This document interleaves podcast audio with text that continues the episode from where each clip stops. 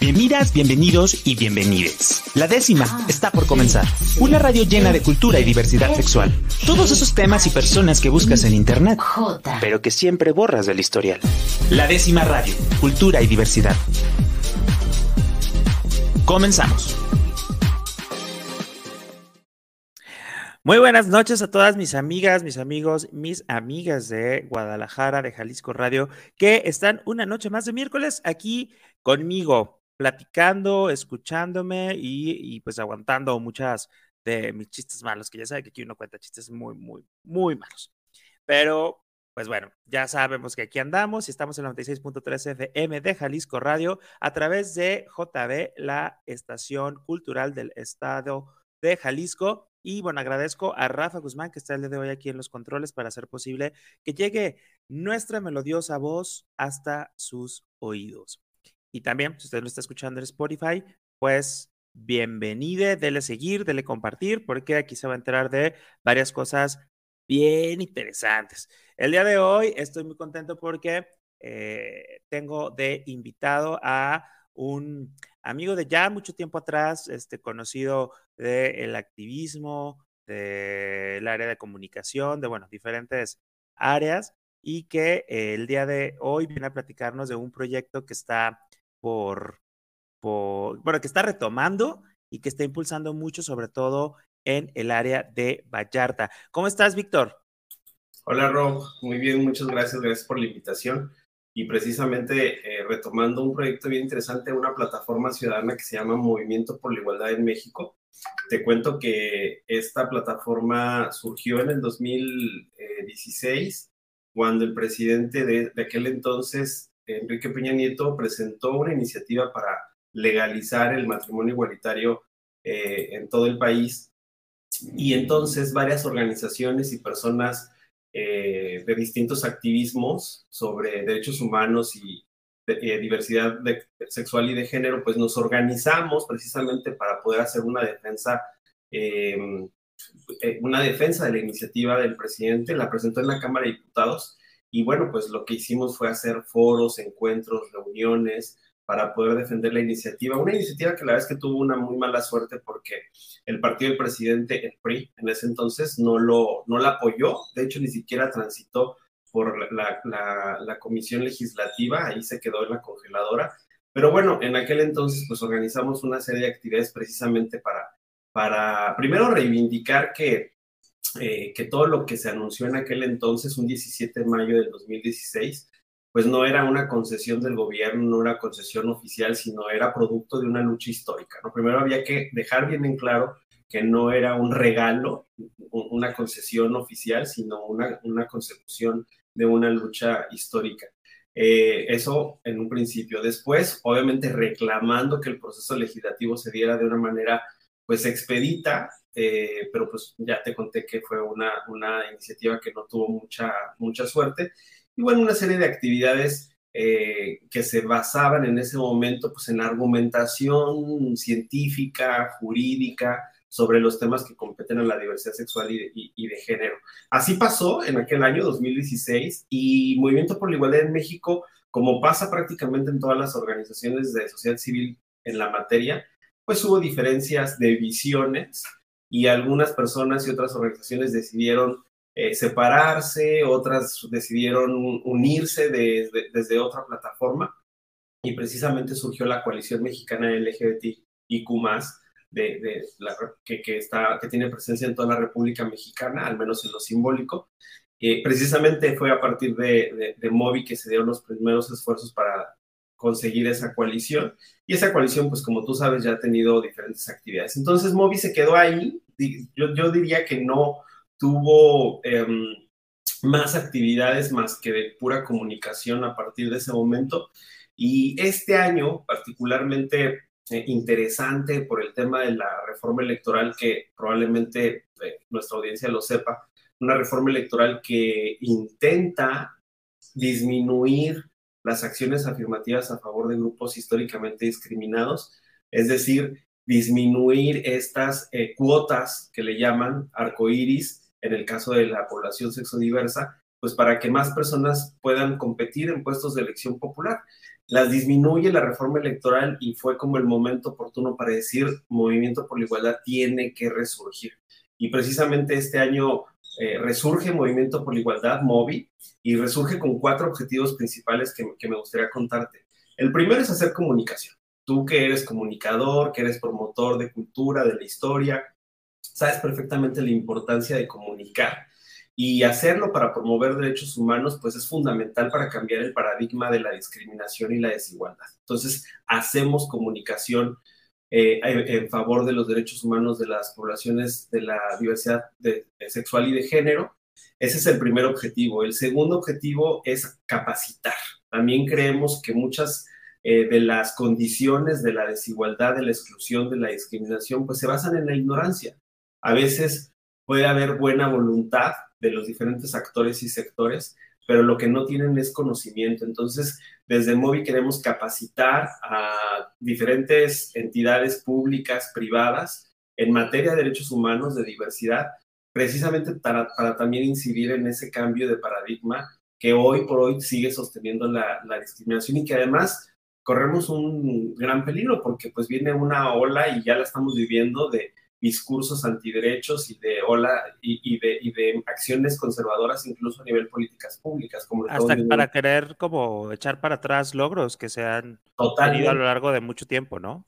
Bueno, de hecho, la, la, reforma electoral, el llamado Plan B, eso, de eso se trataba, de una regresión, porque las acciones afirmativas, aunque no están consagradas en la Constitución, eh, el Instituto Electoral y el Tribunal Electoral ya habían determinado que era obligación de los partidos políticos postular a personas de los diferentes grupos históricamente discriminados y este plan B, pues lo que venía era a reducir esas acciones afirmativas, ¿no? Entonces, eh, el tercer objetivo de, de MOVI es hacer precisamente cabildeo, fíjate, eh, eh, cabildeo en el sentido de, y además, decirlo abiertamente, porque hay mucha gente que hace cabildeo y, el, y de pronto el cabildeo se estigmatizó. O sea, pareciera que no existiera un interés legítimo de diferentes grupos o personas por incidir en las políticas públicas o en las regulaciones, normas, leyes, etcétera. Pues nosotros abiertamente decimos que sí, hacemos cabildeo para, para que existan políticas públicas a favor de la diversidad sexual, a favor de los derechos humanos y que existan leyes eh, nuevas o que se cambien las leyes viejas, porque hay un montón de leyes anacrónicas que, perpetúan el estigma, que perpetúan la discriminación, la desigualdad. Entonces hacemos cabildeo. Y cuarto, eh, hacemos consejería. Consejería como una forma de acompañamiento a personas en situación de vulnerabilidad para que puedan acceder a sus derechos, para que puedan ejercer sus derechos, ya sea en materia de participación político-electoral, ya sea en temas de corrección de acta de nacimiento. Eh, tenemos eh, un grupo que va a atender a personas consumidoras de sustancias psicoactivas, reconociendo que es un gran problema de nuestra población. En fin, ese, ese acompañamiento eh, para personas en situación de vulnerabilidad nos parece súper importante porque eh, pues es tal cual el, el, caminito, ¿no? Hacemos comunicación, es decir, emitir mensajes que lleguen y alcancen al mayor número de personas, capacitamos a grupos más pequeños ya con un interés específico, lo mismo prestadores de servicios turísticos que, agentes de seguridad pública. Eh, después hacemos una incidencia con tomadores de decisiones, ya sea en los cuerpos legislativos o eh, funcionarios públicos, funcionarios, funcionarias.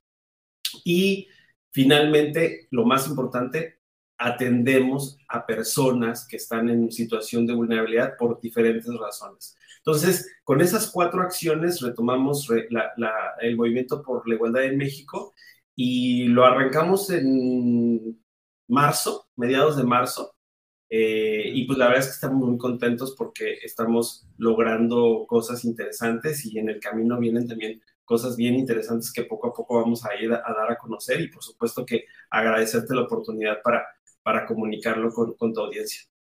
Oigan, este, pues prácticamente me encanta, Víctor, porque estás como resumiendo o retomando muchas de las áreas en las que has estado, eh, porque digo, a las personas que, que, a lo mejor no saben que, o digo, porque no terminamos de, presentarnos a Víctor Espíndola, él ha sido coordinador, este, asesor en Cámara de Senadores, ha trabajado en comunicación social, de este, presidencia, ha trabajado también en medios digitales como ADN 40, eh, ha trabajado también en organizaciones civiles, acompañado muchos de los movimientos que, entre, entre ellos el movimiento que logró llevar a cabo o que se reconociera el reconocimiento igualitario en la Ciudad de México en el 2010, que luego se expandió también a otras partes del, del país y todo eso.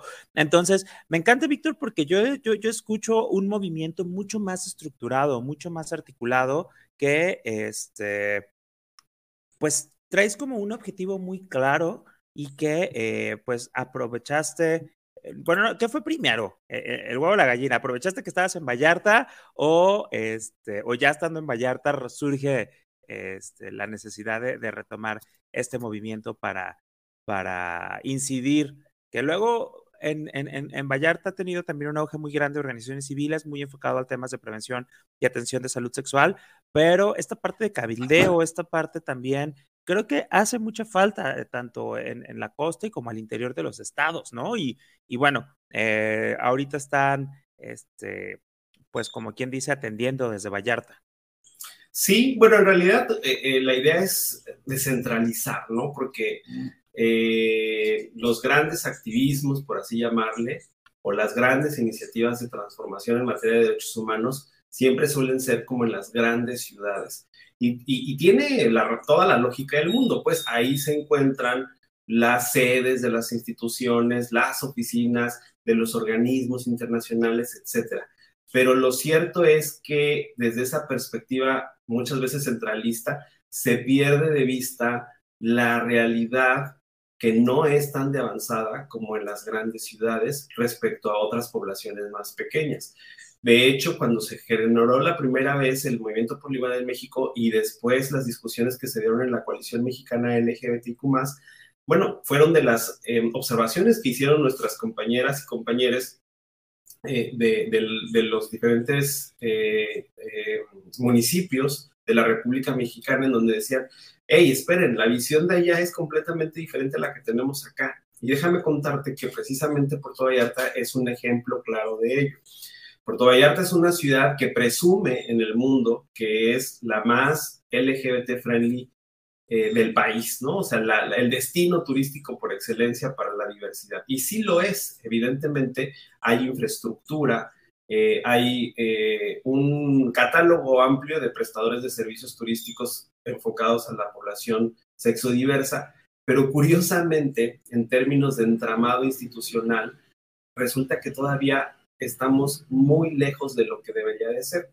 Fíjate que en el 2000, em, en el 2008, 2009, me tocó también empujar una reforma, hablando de cabildeo aquí en Puerto Vallarta, para cambiar el reglamento de policía y buen gobierno, porque hablando de la ciudad LGBT friendly, la más LGBT, LGBT friendly de, del país, el reglamento de policía y buen gobierno en el siglo XXI todavía sancionaba que una pareja del mismo sexo se tomara de la mano o que se dieran un beso en la calle.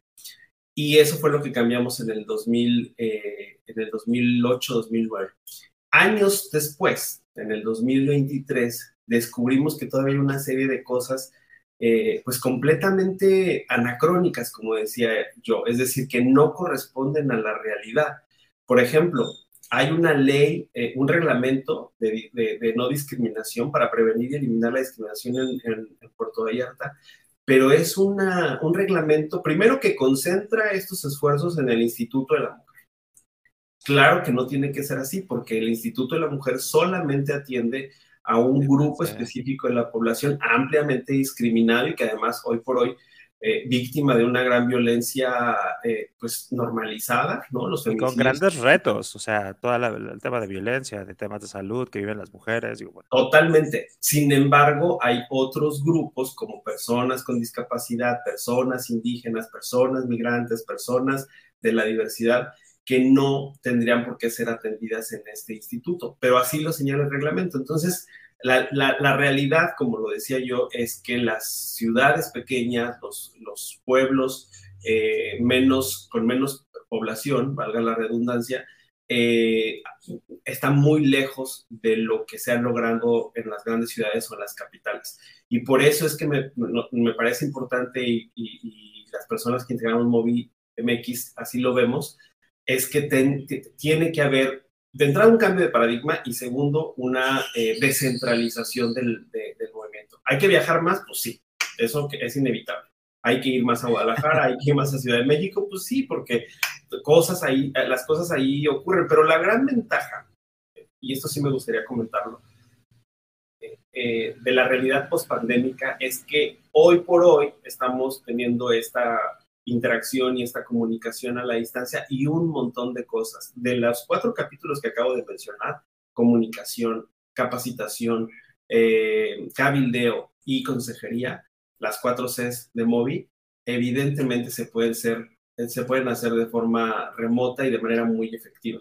Entonces, eso nos enseñó la pandemia y tenemos que aprovechar. Eh, Sacarlo el máximo provecho, ¿no? máximo provecho, efectivamente. Entonces, en conclusión, hacer eh, promoción de derechos humanos desde la periferia, por así decirle, o desde las provincias, aunque no es un término que le encanta a todos, es más que necesario y, y hay, que, hay que hacerlo.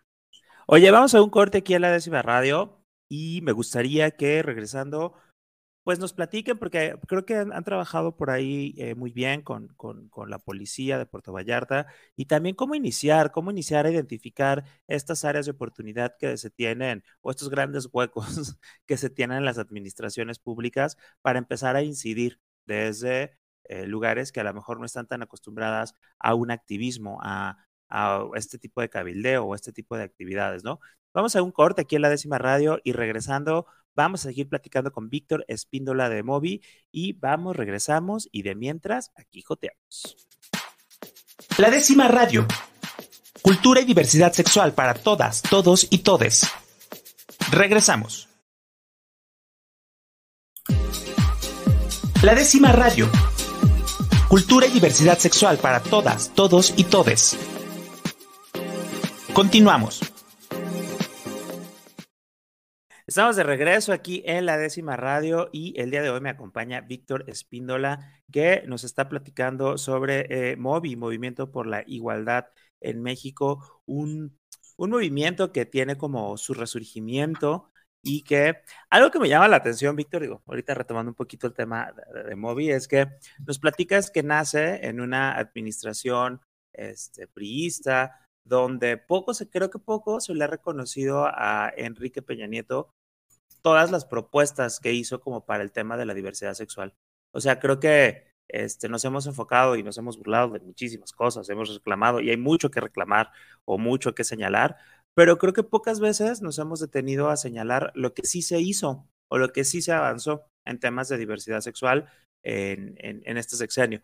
Eh, y bueno, la, la, primera vez que van activistas con un, específicamente la diversidad sexual con un presidente, el decreto del Día Internacional contra la Homofobia, eh, esta, esta este, iniciativa que presente que es rechazada. Y bueno, imagino que tú has de conocer más acerca de, de, de, de todas este tipo de acciones que se hicieron y que definitivamente sentaron el precedente para que el día de hoy haya muchos cambios en muchas ciudades y en muchos estados, ¿no? Que creo que como todo cambio social, tiene que empezar por pequeños esfuerzos aislados, no aislados, este, en conjunto, rechazos, ir, venir, y que el día de hoy creo que hay muchas ciudades, que yo digo que Guadalajara ya dejó de ser esa ciudad este, conservadora, o bueno, ya quedan pocos vestigios de ser esa ciudad tan conservadora que ha sido catalogada durante mucho tiempo, y que bueno, es gracias a acciones de eh, personas, activistas y también de, personas que están en, decisiones de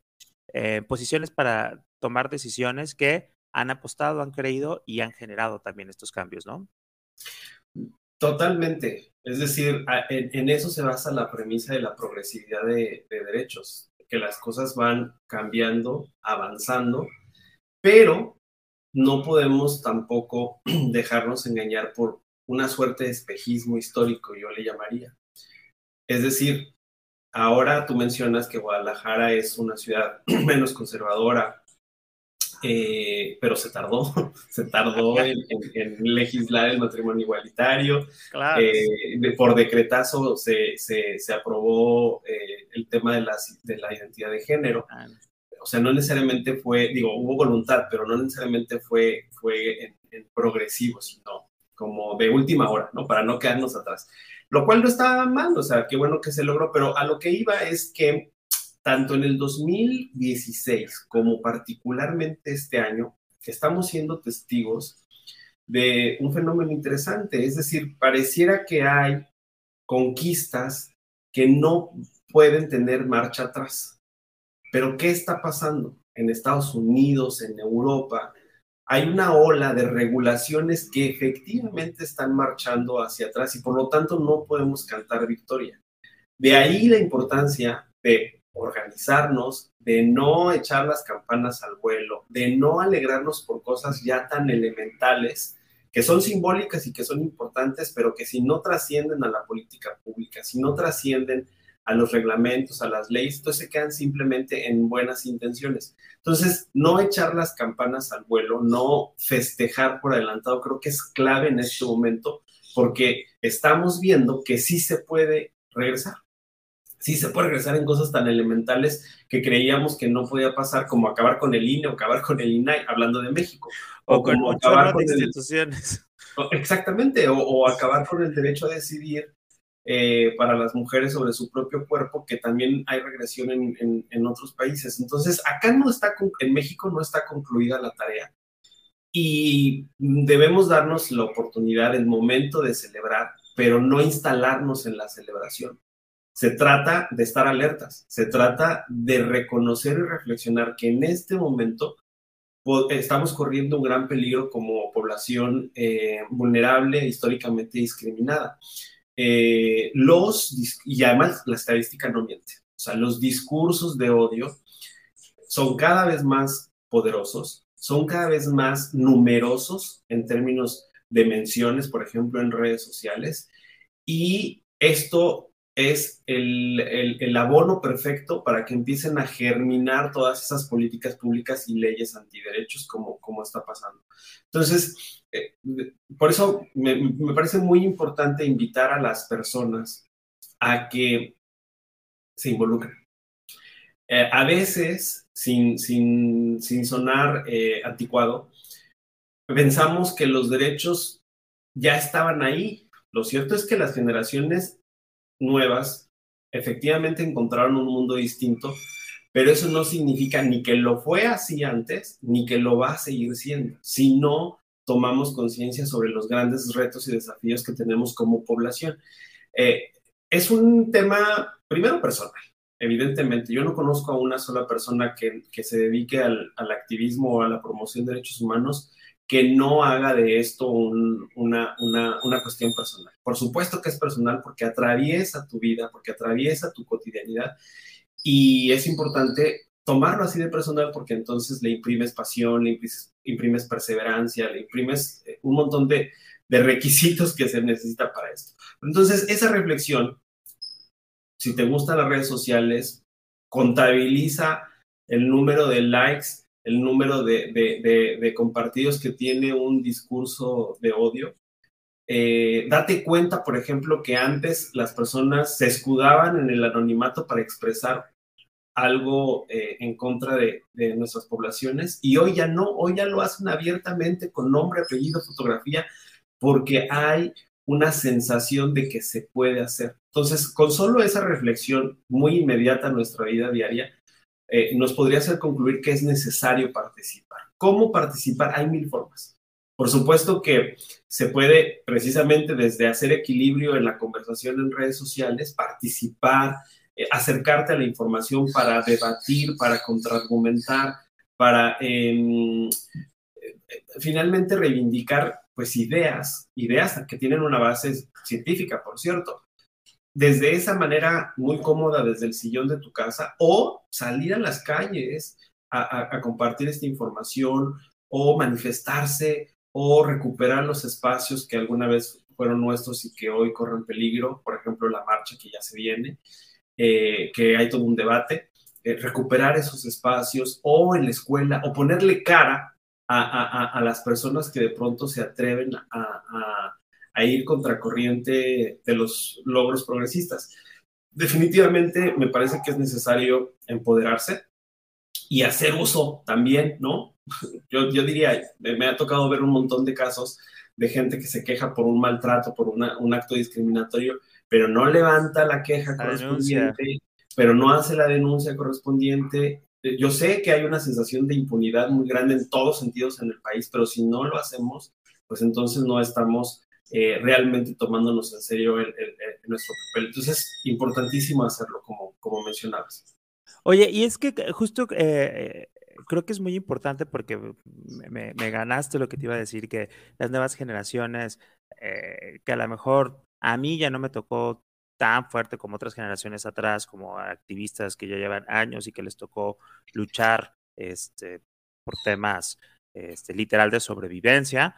Eh, pero bueno, a las personas que nacieron en el 2000, ahorita, pues ya literal a los 15 años, 16, ya les tocó un, un, un, México con un matrimonio igualitario más homologado en diferentes estados o aceptado o reconocido. Este, entonces, creo que es muy importante y eh, creo que pues también esta parte de seguir impulsando estos movimientos, eh, la integración de personas, de nuevas visiones, de nuevas este, perspectivas de cómo hacer esta parte de, del, cabildeo, etcétera. Y también creo que, creo que lo que se me hace maravilloso de Mobi es eh, que está en Puerto Vallarta, llevarnos la descentralización, ir a otras, otras zonas geográficas donde ya están las personas de la diversidad sexual y por estar en la fiesta, por estar en, en el tema turístico, pues no nos, o no nos habíamos echado o no nos hemos echado o dejamos pasar esta parte legal, esta parte institucional, que a fin de cuentas es lo que rige, ¿no? Y que creo que eh, eh, en buena hora empiezan a hacer esta, esta, esta, esta, este tema de cabildeo, este tema de, de, de empezar a analizar qué en la legislación, qué en las instituciones, reglamentos, en la administración pública es lo que hace falta para que entonces la ciudad más LGBT friendly este, de, México lo sea de manera pues más armónica e integral. Y aquí han tenido grandes avances ustedes, este, eh, eh, en este resurgimiento que dices que tienen de marzo.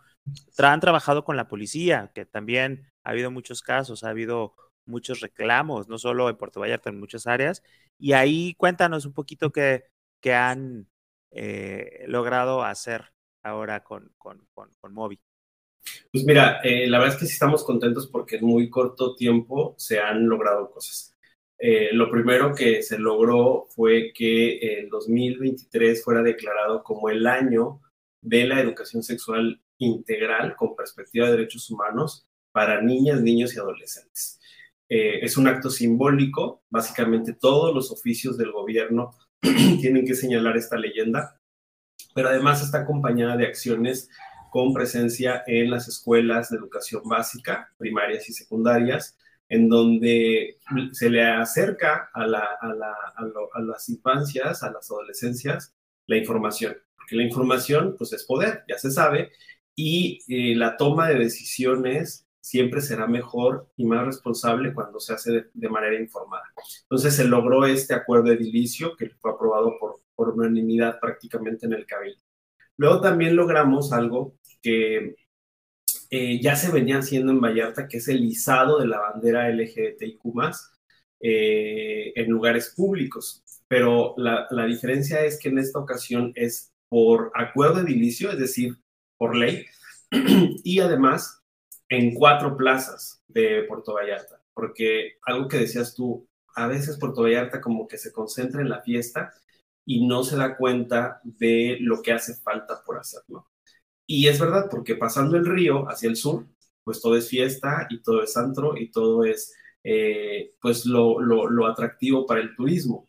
Pero cruzas el río hacia el norte y la realidad es otra.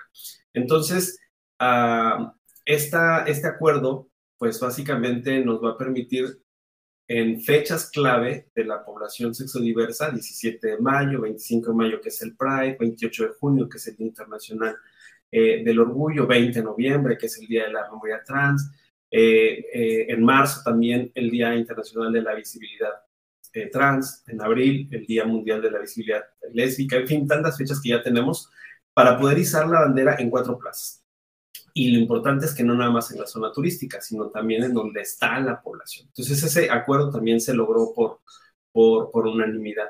Y también hicimos un acuerdo con la Dirección de Seguridad Ciudadana, con el comisario, el encargado de la seguridad pública en Puerto Vallarta, para que la totalidad de los elementos de la policía se puedan capacitar en diversidad sexual y derechos humanos. En el pasado ya se había hecho, pero digamos de manera informal. En esta ocasión va a ser dentro de la currícula de la Academia de Policía, en las instalaciones de la Academia de Policía y con el, por así decirlo, de manera oficial en el programa de estudios de la Academia de Policía. Entonces, eh, ese acuerdo también es, es, es, es, interesante y déjame darte una primicia, porque no lo hemos comunicado.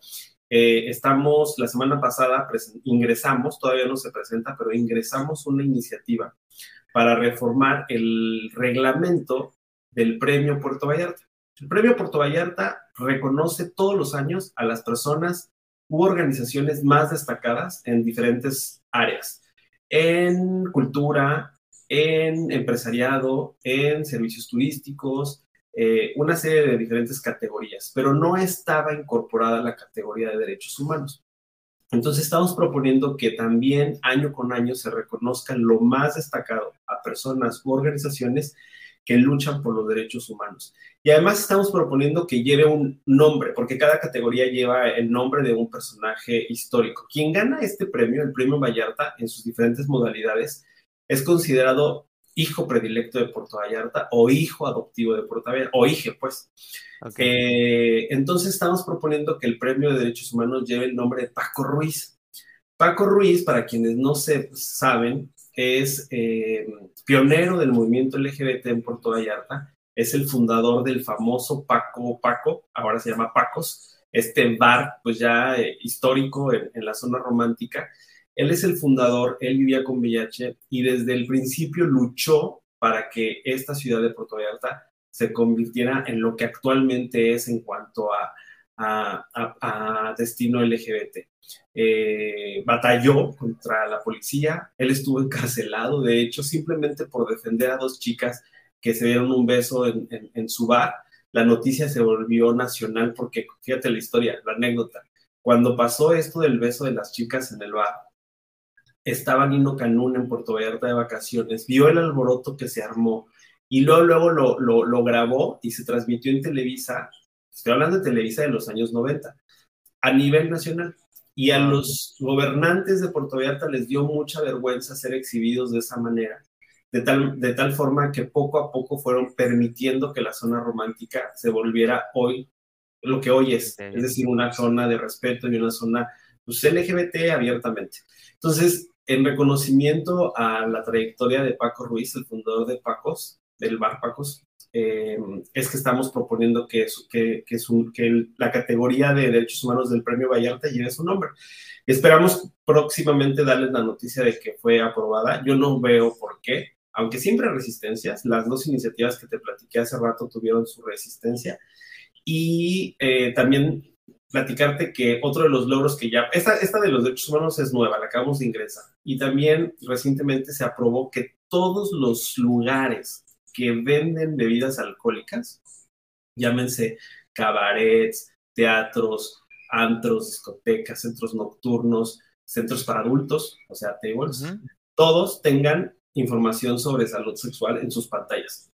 Eso también fue aprobado por el Cabildo de, de manera eh, ¿Unánime? Pues unánime, solamente hubo una, una abstención y se aprobó hace, hace, hace un mes.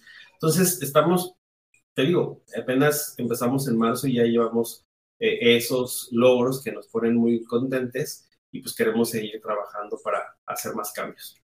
Oye, ya tenemos que terminar esta entrevista que creo que hay muchísimo por platicar porque ahorita se me venía a la mente qué pasa con la historia, justo, y, sale, y sales con el tema de, de, Paco Ruiz, o sea, qué pasa con la historia, con las personas, los lugares que han hecho identitario de, de, Puerto Vallarta, que también es importante, ese rescate de la historia de la diversidad sexual en Vallarta, desde quién la formó, porque luego vamos, nos divertimos, nos la pasamos bomba, pero nunca nos preguntamos justo eso, ¿no? ¿Quién fue quien luchó o quien empezó a hacer esos cambios para que el día de hoy podamos ver esta ciudad este, en la costa tan, tan, tan, tan, tan libre.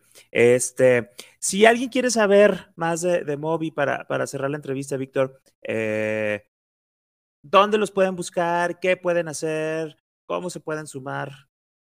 Pues mira, tenemos nuestra página de internet que es Movi, de movimiento con doble I, movimexico.org y en todas las redes sociales, Twitter, Facebook, Instagram y TikTok, también con Movi, doble I, Movi México.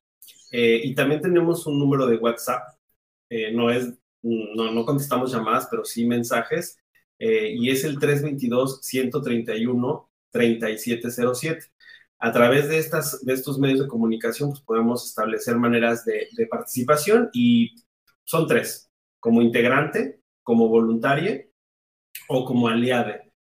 Son tres niveles de participación y todas pues tienen eh, eh, ciertas responsabilidades, por, por, por, así decirlo. Y para cerrar, para que abramos conversación la próxima vez, voy a mencionar tres nombres que me parecen fundamentales para revisar la memoria histórica de Puerto Vallarta.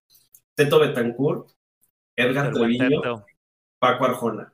Platiquemos de los que han hecho estas aportaciones en el pasado porque es importante tener memoria.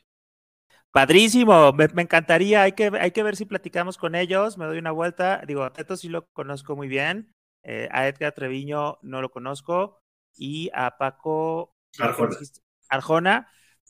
Estaría padre ir a hacer, digo, ahorita la gente que nos está escuchando en el 91.9 FM de Puerto Vallarta, pues digo, se transmite allá a través de, Jalisco Radio, entonces, pues estaría interesante hacer un, un, una serie de programas especiales enfocadas en, en, la historia, este, en la memoria histórica de Puerto Vallarta. Oye, Víctor, qué padre tenerte aquí en la décima radio y espero que nos visites pronto y nos, nos vengas a contar nuevamente buenas noticias.